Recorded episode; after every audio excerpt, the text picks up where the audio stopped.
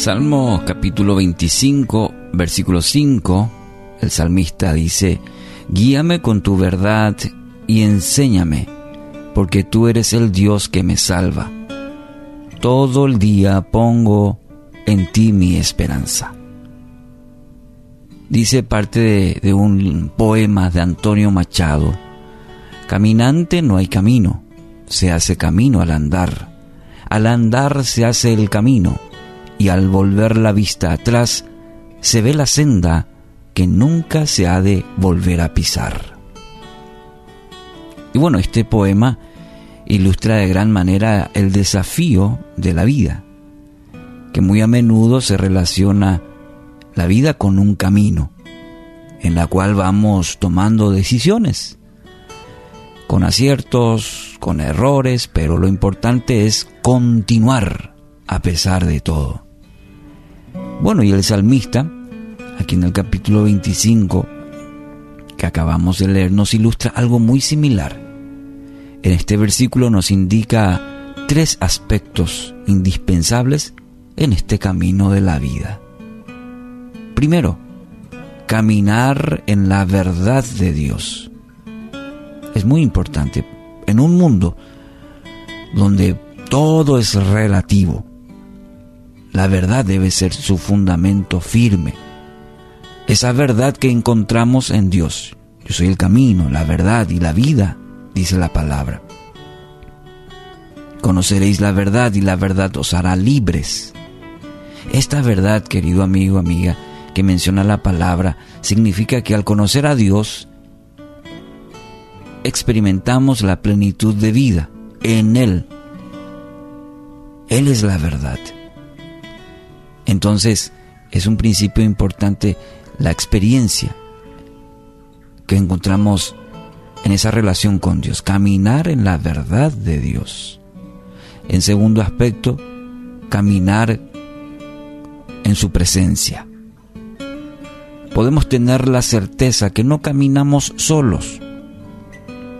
Cuando caminamos con Él, nos enseña, nos anima, nos guía con mucho amor como aquella, recuerda aquella experiencia de esos dos hombres camino a Maús en Marcos 16, 32. Este es un, un lindo relato, tantas enseñanzas, pero rescato el versículo 32 de Marcos 16. Y se decían el uno al otro, ¿no ardía nuestro corazón en nosotros mientras nos hablaban el camino y cuando nos abría las escrituras? Bueno, esta, esta pregunta a estos dos hombres encierra una gran verdad. Es importante y diría trascendental que caminemos con Dios. Él siempre se acerca, como en este episodio de estos dos hombres, Jesús se acerca a ellos. Y cuando me, me, me encanta esta parte que Marcos relata que hacía como que Jesús iba a tomar otro, otro destino, otro rumbo, y estos dos hombres le dice, les, dice a Jesús, les dice a Jesús, eh, no te vayas, quédate con nosotros. Es exactamente eso lo que tenemos que hacer en, en este peregrinaje, en este caminar. Jesús camina con nosotros. Jesús camina, por favor, conmigo. No te alejes. Necesito que camines conmigo. Y en ese caminar con Él todos los días, Él nos enseña, nos guía, habla nuestro corazón y ese corazón arde por cada palabra que sale de su boca. Y el tercer aspecto, una confianza constante en Él. Es cuando aprendemos a caminar con Él que podemos confiar plenamente que Él nos va a guiar a buen destino. Es una confianza obediente a sí mismo. Cuando aprendemos a caminar con Él, sabemos que Él tiene pleno control, que Él sabe que en sus manos está nuestra vida y podemos estar seguros que Él nos guiará. Aunque quizás el camino pudiera ser difícil, escabroso, aún así podemos tomarnos de su mano y saber que Él nos va a guiar, que Él te va a guiar por camino.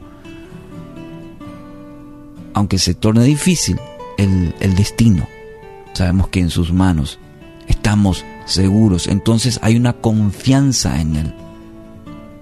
Una confianza, una dependencia de Él.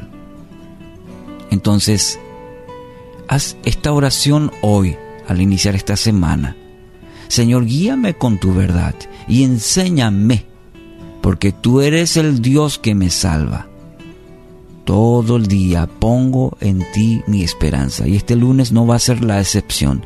Hoy pongo en ti mi esperanza, guíame, enséñame el camino. Yo hoy decido, decido aferrarme a ti. Entonces hoy toma esta decisión. En cada paso de este peregrinaje, de este caminar, aférrese fuerte a Dios. Será su fiel compañero. Confíe plenamente en Él.